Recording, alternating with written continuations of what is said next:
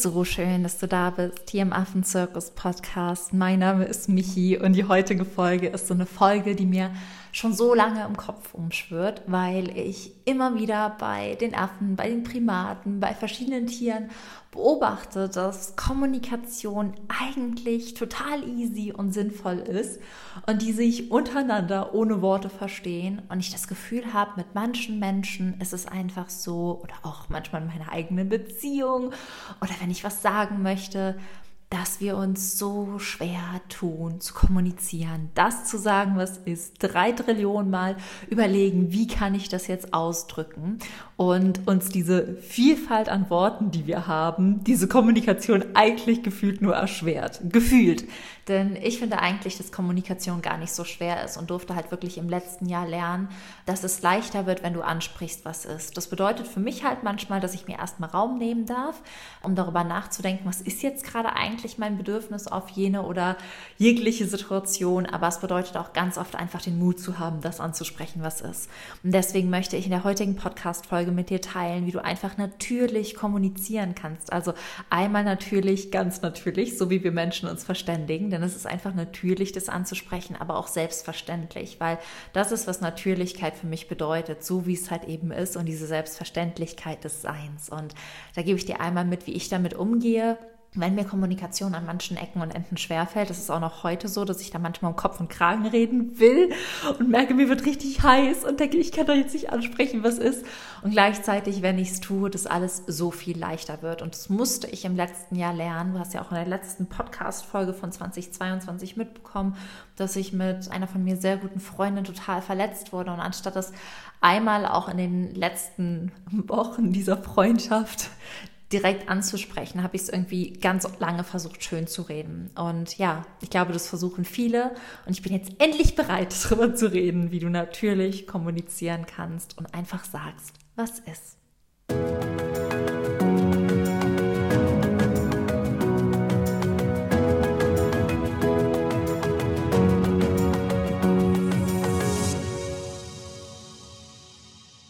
Ich glaube, wir kennen das alle. Ich glaube, wir alle hatten schon mal so richtig harte Kommunikationsprobleme. Und ich habe ja schon im Intro gesagt, dass ich mich davon gar nicht ausnehme. Denn ich war lange Zeit in meinem Leben so, dass ich Dinge überhaupt gar nicht angesprochen habe. Also, dass irgendwas war, mich irgendwas gestört oder getriggert hat und ich das einfach weggelächelt habe weil ich irgendwie Angst hatte, meine Bedürfnisse auszusprechen, weil ich das Gefühl hatte, gar nicht die richtigen Worte zu haben und weil ich halt immer dachte, okay, wenn ich jetzt was sage, dann mache ich es einfach nur noch schlimmer. Entweder im Sinne von, ich stelle mich irgendwie noch blöder dar, wenn jemand sich vielleicht über mich lustig gemacht hat, aber auch irgendwie im Sinne von, ich weiß gar nicht, wie ich das ausdrücken soll, ohne vielleicht den anderen anzugreifen, ohne zu emotional zu werden, in Anführungszeichen zu emotional, ohne vielleicht zu weinen, ohne es auf den Punkt zu bringen. Also mir haben halt irgendwie immer diese Worte für klare Kommunikation gefehlt. Und es war für mich ganz, ganz lange ein ganz großes Problem, weil das natürlich auch dafür gesorgt hat, dass ich vielleicht manchmal, wenn ich eigentlich mein Bedürfnis äußern wollte, Vorwürfe gemacht habe, dass wenn ich manchmal mein Bedürfnis äußern wollte, ich gar nichts gesagt habe, dass manchmal, wenn ich mein Bedürfnis äußern wollte, ich auch einfach gesagt habe, ja, ist alles gut.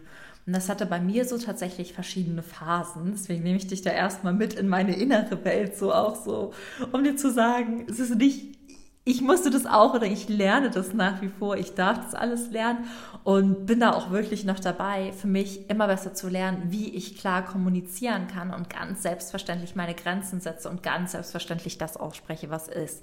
Aber das war tatsächlich nicht immer so. Also wie gesagt, ganz früh, als ich klein war, schon, so mit bis sechs Jahre war ich einfach hardcore klar und habe alles gesagt, was ich gedacht und gefühlt habe.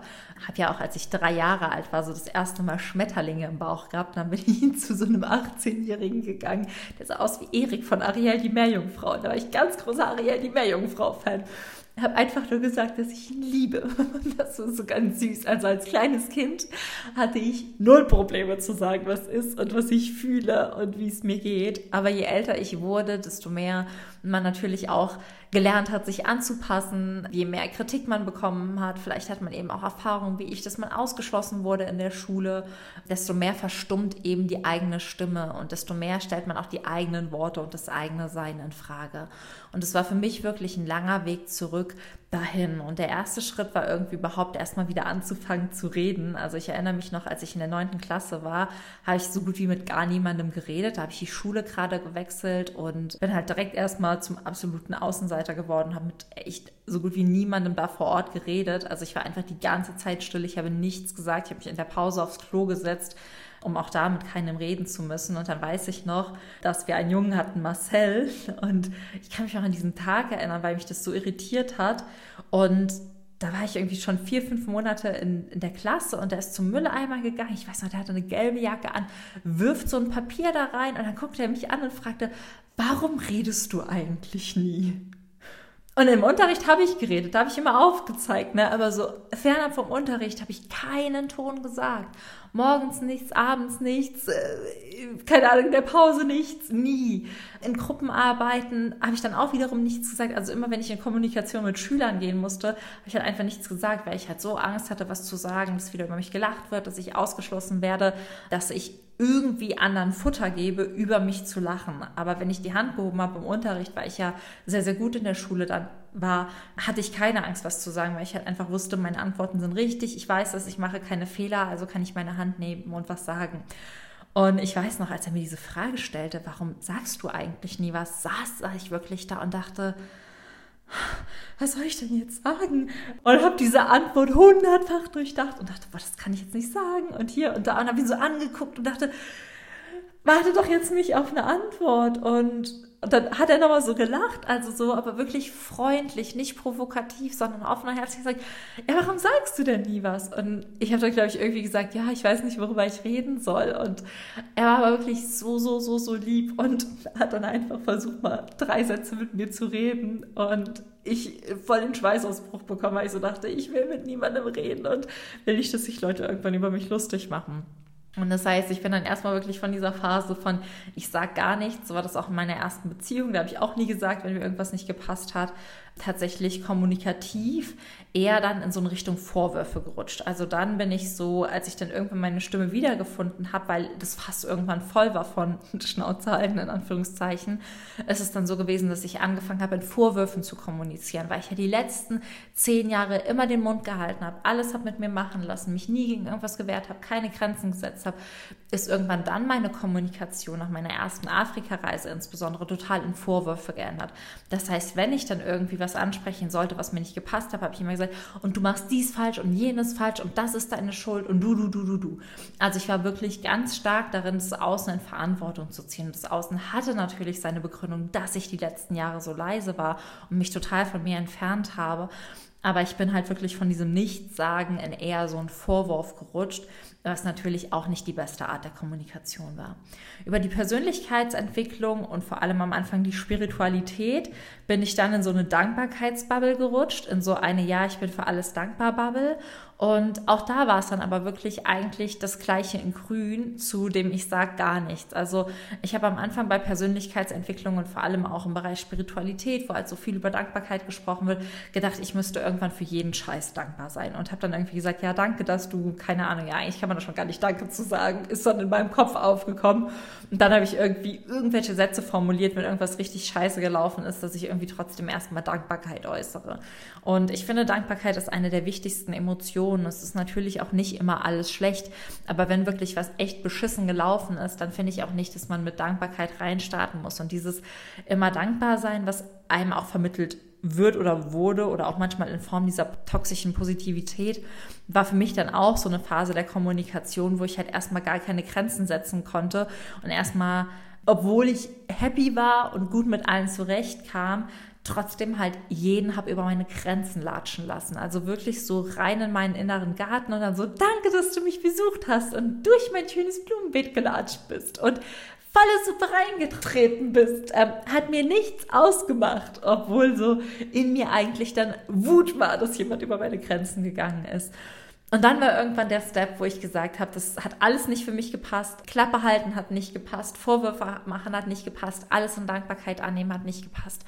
Und das wurde der Moment, wo ich festgestellt habe, es geht gar nicht darum, immer eine Strategie zu fahren. Es geht vielmehr darum, das anzusprechen, was ist. Und darum soll es jetzt auch in dieser Podcast-Folge gehen, wie du einfach das ansprechen kannst, was ist, anstatt anhand von Strategien und Gedankenschleifen und Kommunikationsgespräche, die nur in deinem Kopf stattfinden, dich selbst verrückt zu machen.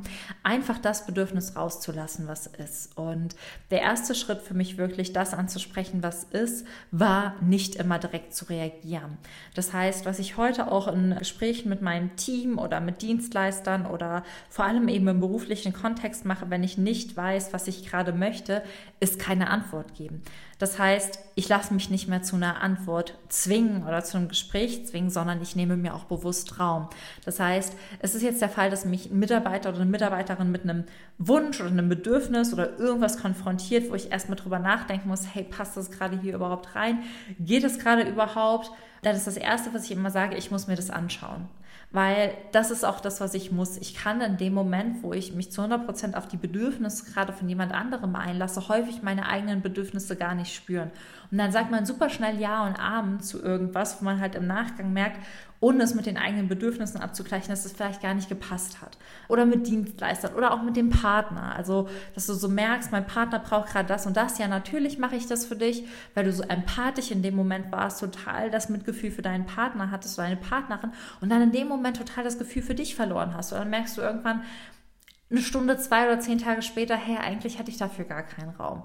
Das heißt, das Erste, was ich mittlerweile mache in Gesprächen, vielleicht auch was, wenn mich was überfordert oder wenn jemand was von mir möchte, ist zu sagen, ich schaue mir das an, um erstmal bewusst Raum zu schaffen und nicht direkt antworten oder reagieren zu müssen und nicht direkt die Lösung parat zu haben, sondern mir selbst den Raum zu nehmen, in mich reinzuspüren und dann zu reagieren.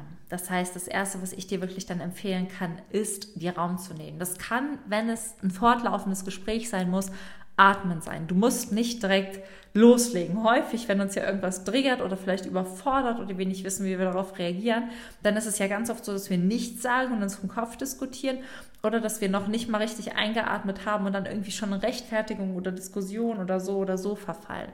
Und deswegen ist das Wichtigste für dich, entweder wenn die Konversation fortgeht, zu atmen, eine kurze Pause einzuberufen, fünf Minuten Pause geht eigentlich immer, oder zu sagen, ich schaue mir das an. Und dann ist es für mich halt so, dass ich mir im nächsten Meeting Gedanken darüber mache, ob ich da was zu sagen kann oder ob ich da nichts zu sagen kann. Das heißt, ich treffe halt nicht immer direkt Aussagen, ich gebe nicht direkt Antworten, ich reagiere nicht direkt, sondern ich schaffe einen Raum, um meine Reaktion mit meinen und den Bedürfnissen des anderen abzugleichen.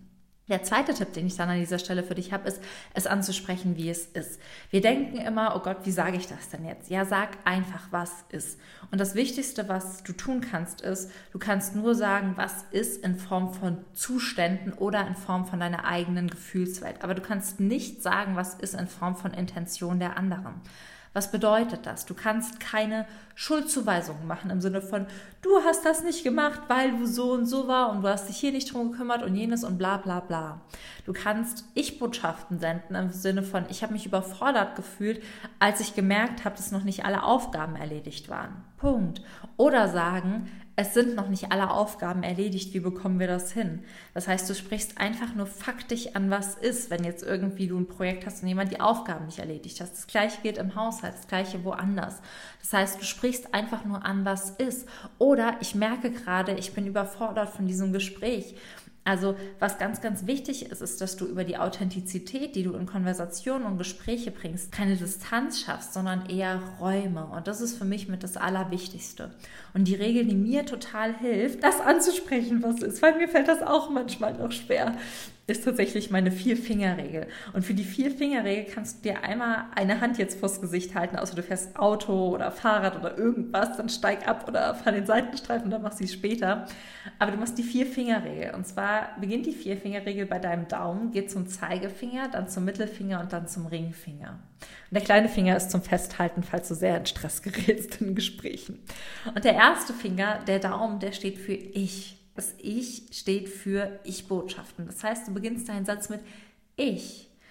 Der zweite Finger steht für ein Verb. Ich möchte, merke, darf, spüre, kann, kann nicht. Das heißt, dann setzt du wirklich das Verb ein von dem, was ist. Wenn du gerade ich merke, das überfordert mich, ich bin davon überfordert, ich kann das gerade nicht leisten. Das heißt, ich kann, ich möchte, ich darf, ich werde, ich fühle, ich merke, ich spüre. Benenne erstmal in dir, was gerade ist, was für ein Zustand da gerade herrscht.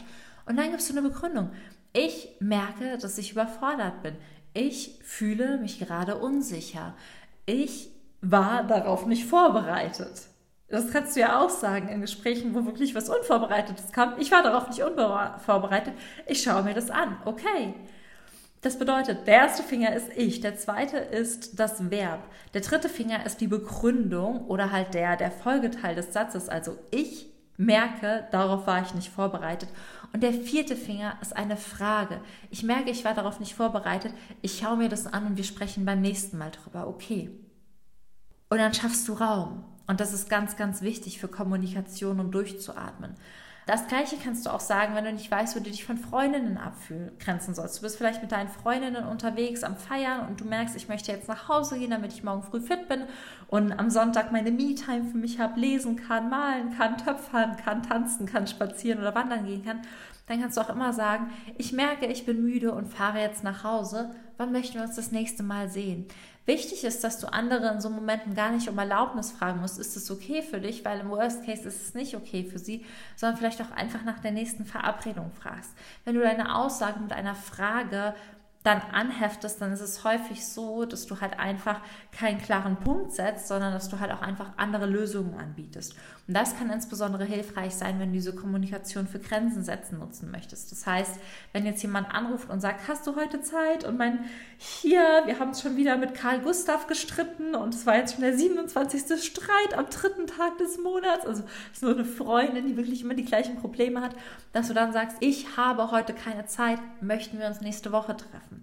Das heißt, auch da, frag nicht, ist es okay für dich, weil Worst Case ist es nicht für, okay für sie und es triggert in ihr nur gerade, dass sie nicht gehört wird. Aber indem du sagst, ich habe heute keine Zeit, möchten wir uns morgen oder nächste Woche treffen, richtest du ihren Fokus darauf, dass du später zum Beispiel für ihn oder sie nochmal da bist.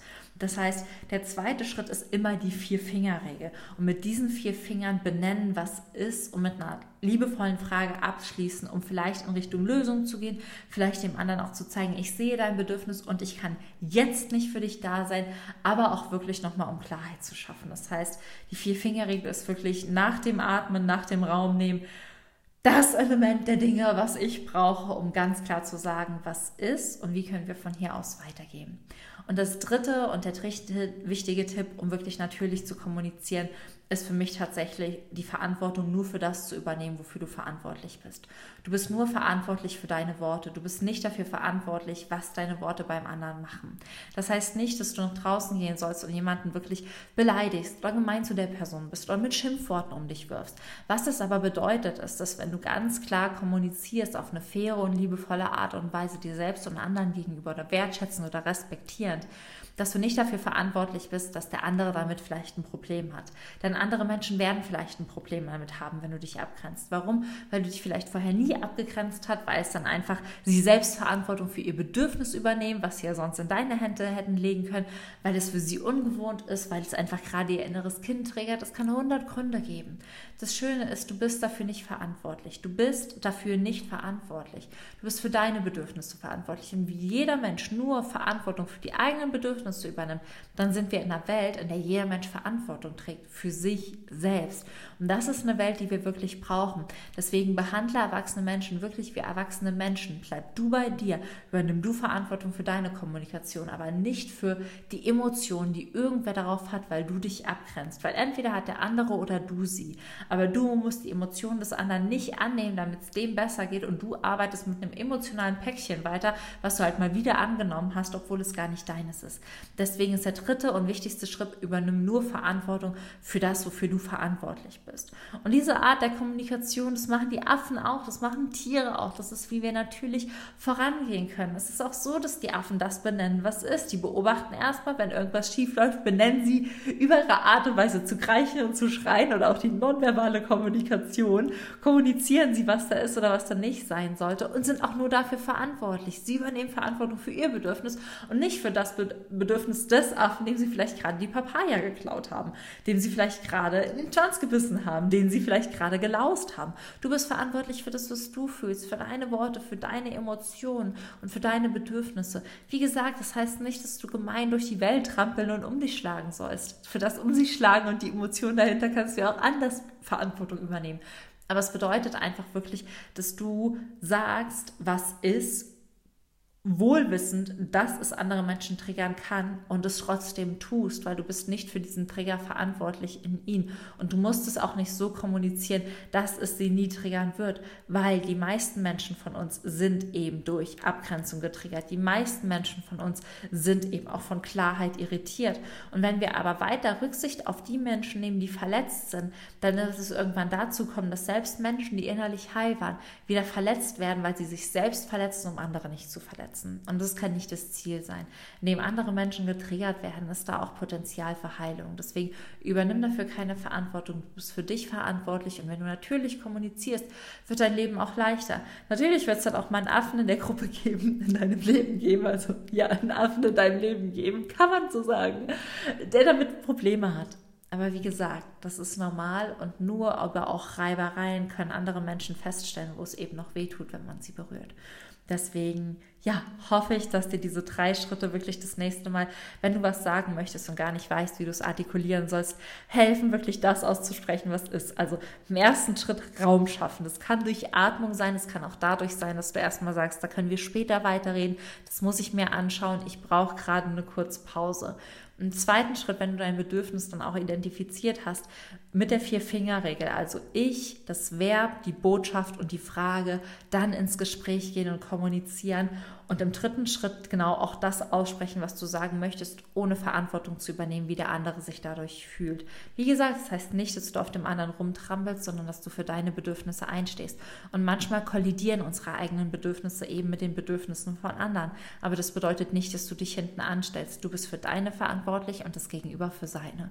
Und dann wird wirklich vieles leichter, vor allem in der Beziehung, weil halt auch der Partner und die Partnerin dann merkt, okay, er oder sie muss keine Verantwortung mehr für deinen Bullshit übernehmen. Und wenn du mal was klar ansprichst, kann er oder sie auch mal was klar ansprechen. Dann entsteht einfach ein Raum, wo man vielleicht auch selbst mal genervt ist und sich denkt, ich hätte mir jetzt aber gewünscht, dass der Markt das trotzdem für mich gemacht hätte.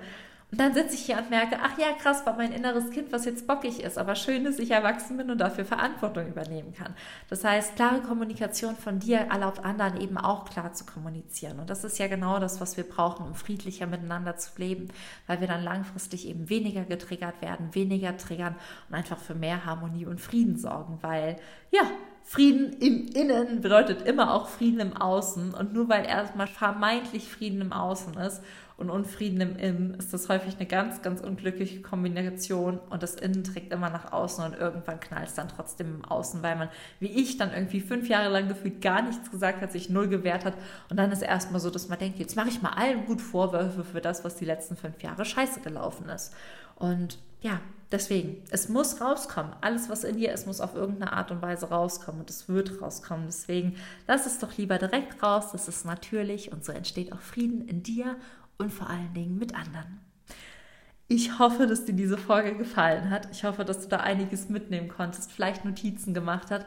Wenn es hilfreich ist, dann teile diese Folge super gerne mit einer Freundin oder einem Freund, der das auch hören muss, der oder die vielleicht ganz oft bei dir anruft und sagt, du, ich weiß nicht, wie ich das sagen soll. Und mit dieser Folge hat er oder sie ja auch wirklich nochmal die besten Tipps an der Hand, selbst für sich auch klar zu kommunizieren. Das heißt, wenn du jemanden kennst, für den diese Folge spannend sein könnte, teile sie, teile sie auch super gerne auf Instagram, schick sie weiter an Freunde in der WhatsApp-Gruppe. Ich habe letztens so eine süße Nachricht bekommen, da hat jemand ein Live von uns weitergeleitet in eine Gruppe und dieses Live war für eine Person so bereichernd, weil sie halt endlich festgestellt hat, dass sie sich in ihrer eigenen Beziehung so sabotiert. Das heißt, es ist für dich vielleicht nur ein Klick, aber du weißt nie, was andere Menschen mit dieser Information machen und wie sehr es ihnen helfen kann. Deswegen, ich leite auch immer an meine besten Freundinnen Podcast-Folgen weiter und dann schreibe ich immer irgendwie so drunter, hey, hat mir total geholfen, vielleicht hilft es dir ja auch. Und genau das gleiche kannst du natürlich auch immer mit dieser Folge machen, damit sie einfach mehr Menschen unterstützt, natürlich zu kommunizieren und einfach das zu sagen, was ist. Das war es auch schon von mir. Ich hoffe, es geht dir gut. Ich hoffe, du genießt dieses so schöne Wetter genauso wie ich. Es einfach total crazy schön draußen. Ich bin so ein Sommermensch und ja, hoffe jetzt einfach, dass du diesen Tag, diesen Sommer, die restlichen Stunden noch genießt und schick dir eine ganz, ganz große Umarmung dahin, wo auch immer du bist. Keep yourself wild und sei frech wie ein Affe und vor allem kommuniziere so klar wie ein echter Affe. Deine Michi.